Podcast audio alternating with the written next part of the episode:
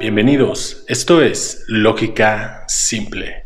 Mendigando amor, dicho amor ficticio que dure para siempre. Confundimos al amor con el enamoramiento. La verdadera esencia del amor, el amor más puro es el de los.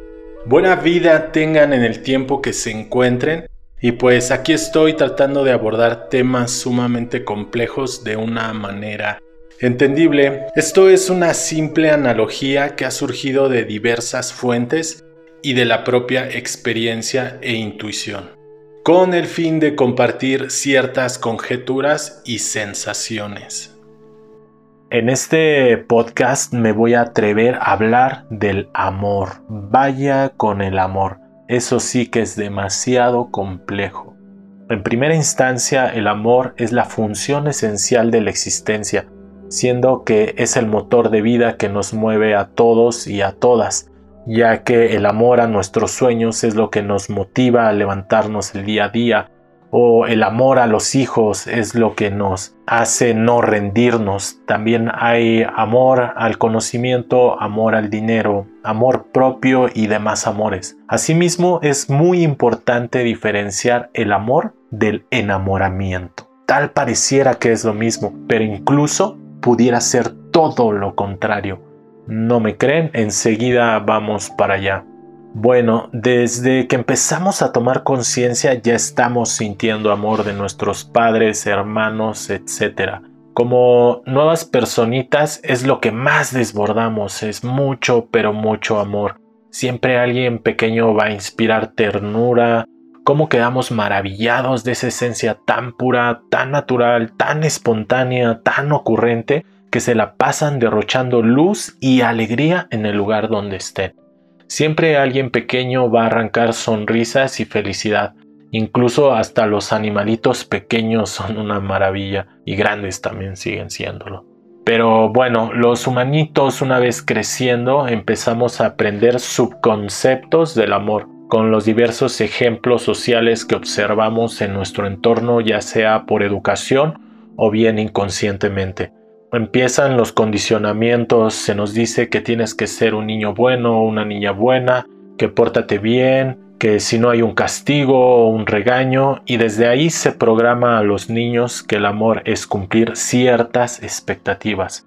De igual forma, tienes que cuidar las cosas porque las cosas cuestan y de esta manera se nos programa un apego a lo material. Por otro lado, nos cuentan historias mágicas o vemos caricaturas en donde se idealiza el amor con princesas, príncipes azules, que toda historia se basa en que les cuesta estar juntos por alguna razón o villano, pero siempre terminan con un beso enamorado y son felices por siempre. Vaya mentira más grande. A ver que me traigan quien haya sido feliz por siempre. Y si existiera, se aburriría de ser feliz siempre y sería por algún desorden que tiene. Pero no sean así, ¿por qué nos mienten de esa manera?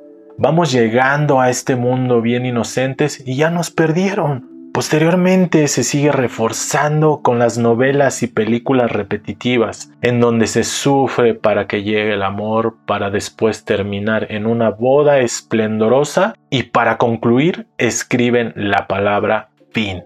Hasta pareciera que nos están diciendo que el fin de la vida es tener una pareja y casarse para ser feliz. No parece, eso siempre nos han dicho por lo cual traemos programas en formas de condicionamientos, apegos e idealizamos al amor compaginado con el sufrimiento. Una vez que no se cumplen dichas expectativas de que alguien nos va a hacer feliz y como no todo es miel sobre hojuelas en praderas verdes llenas de flores de colores, empiezan los conflictos y las decepciones por lo cual empezamos a buscar dicho amor ficticio que dure para siempre.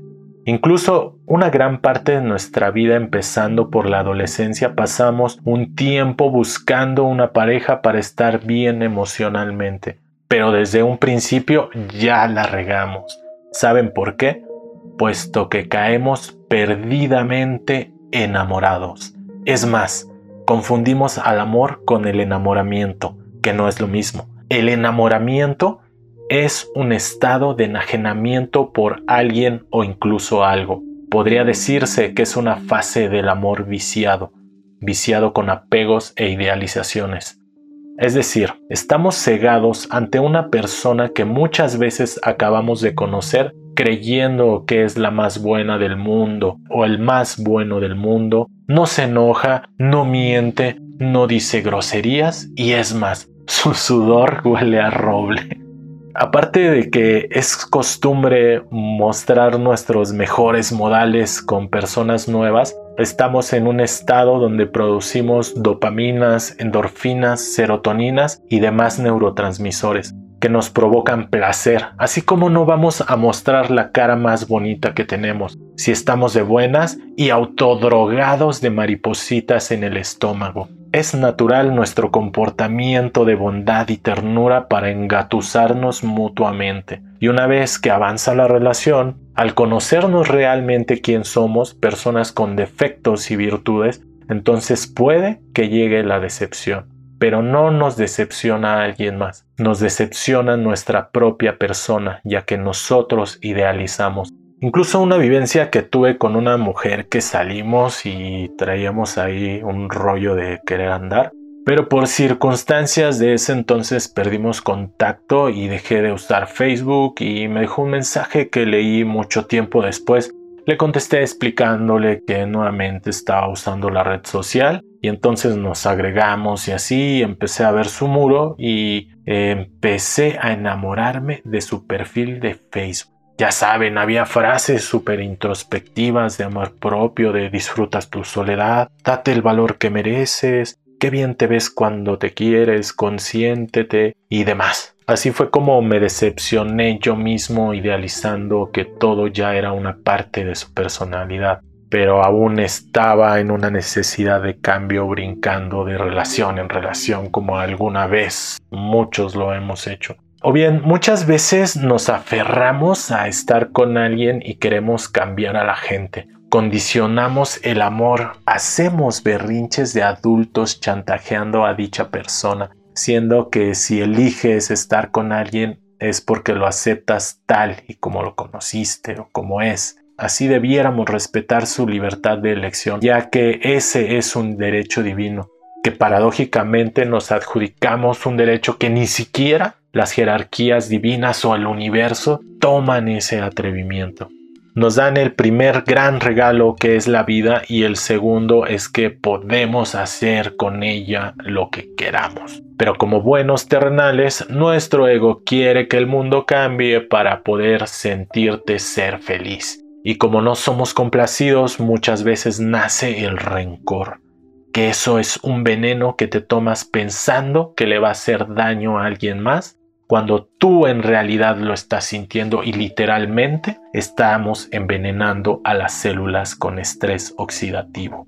Toda tergiversación del amor se ha expuesto desde siempre, se le canta al amor desde el punto contrario que es el temor. Pienso que la antítesis del amor es el temor ya que el amor es libertad y el temor siempre se ha usado como un estado de control.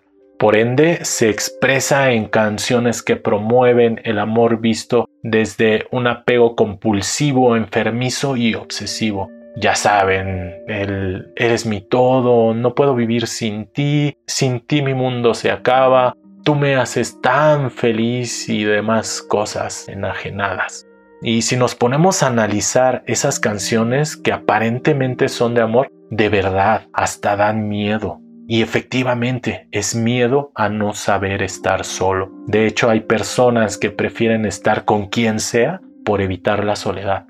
O también andan con múltiples y esporádicas parejas e incluso creen estar solos o solas, pero no se desapegan al círculo social. ¡Qué gran confusión! Y no quiere decir que seamos ermitaños y nos aislemos en una cueva, pero sino a depender de la compañía para estar momentáneamente estable. Ahora bien, en sí el enamoramiento como el desenamoramiento, ambas son emociones de baja vibración. Es más, hagan un ejercicio. pongan o canten la canción más romántica que les llegue, siéntanla y después pongan una canción de desamor que les duela, pónganle pausa a esto y analicen ese sentimiento. ¿Ya vieron? Se siente muy similar si no es que igual. Sí, me refiero a ese sentimiento que oprime el pecho, que parece que jalan, exprimen o se derrite el corazón hacia el estómago. Por eso nos hacemos adictos a esa sensación. Debido a ello hay tanto apego a las personas o si no estamos repite y repite esa canción hasta que te arde el alma y te partes en pedacitos hasta quedar deshecho. Eso sí que es una de las experiencias de las meras fuertes. Es más, ya me dieron ganas de enamorarme para volverme a desenamorar. no, ya sé lo que se siente. Eh, además hay más emociones fuertes en vibraciones altas o distintas. Pero sí es muy rico y liberador, la verdad, llorar y cuando terminas respiras desahogado y aliviado y dices, órale, estuvo chido. es toda una experiencia.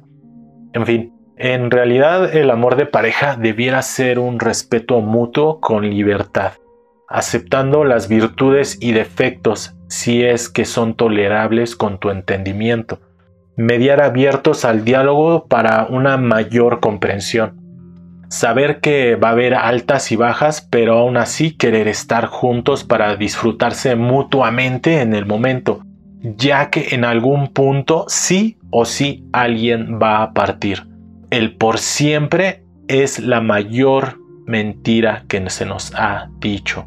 Un día no va a estar, puesto que tiene que seguir el camino, en la vida o en la trascendencia a otros planos de existencia.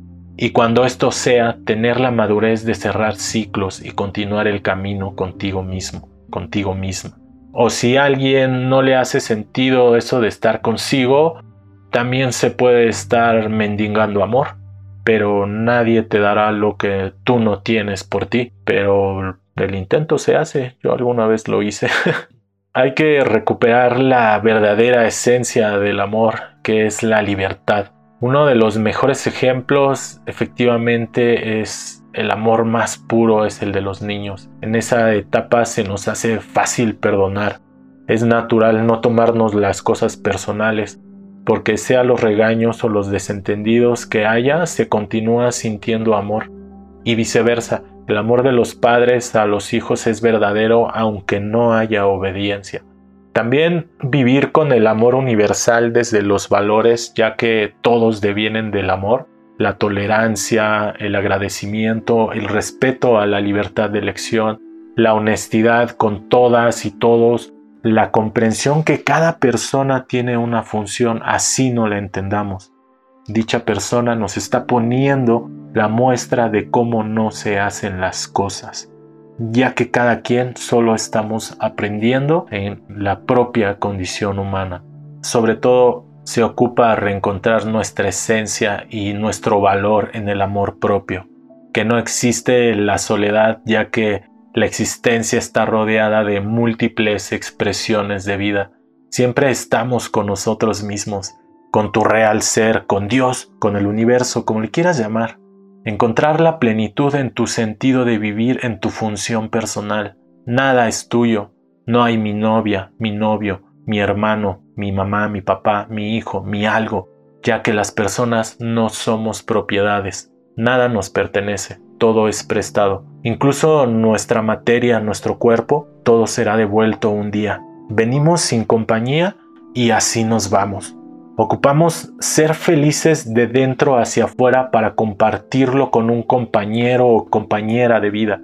Por eso es lo único que hay, compañeros. Si alguien te acompaña en esta aventura humana, si llega alguien resuelto de sí, disfrútalo ahora y es sumar felicidad no es esperar que te traiga felicidad. Disfrútate, ámate. Solo al principio resulta difícil, pero una vez que aprendes a estar contigo es una gran satisfacción de ser quien quieras, como quieras, cuando quieras y en donde quieras puedes ser felizmente tú. En fin, esto solo es una sugerencia. Haz lo que quieras, siempre lo has hecho.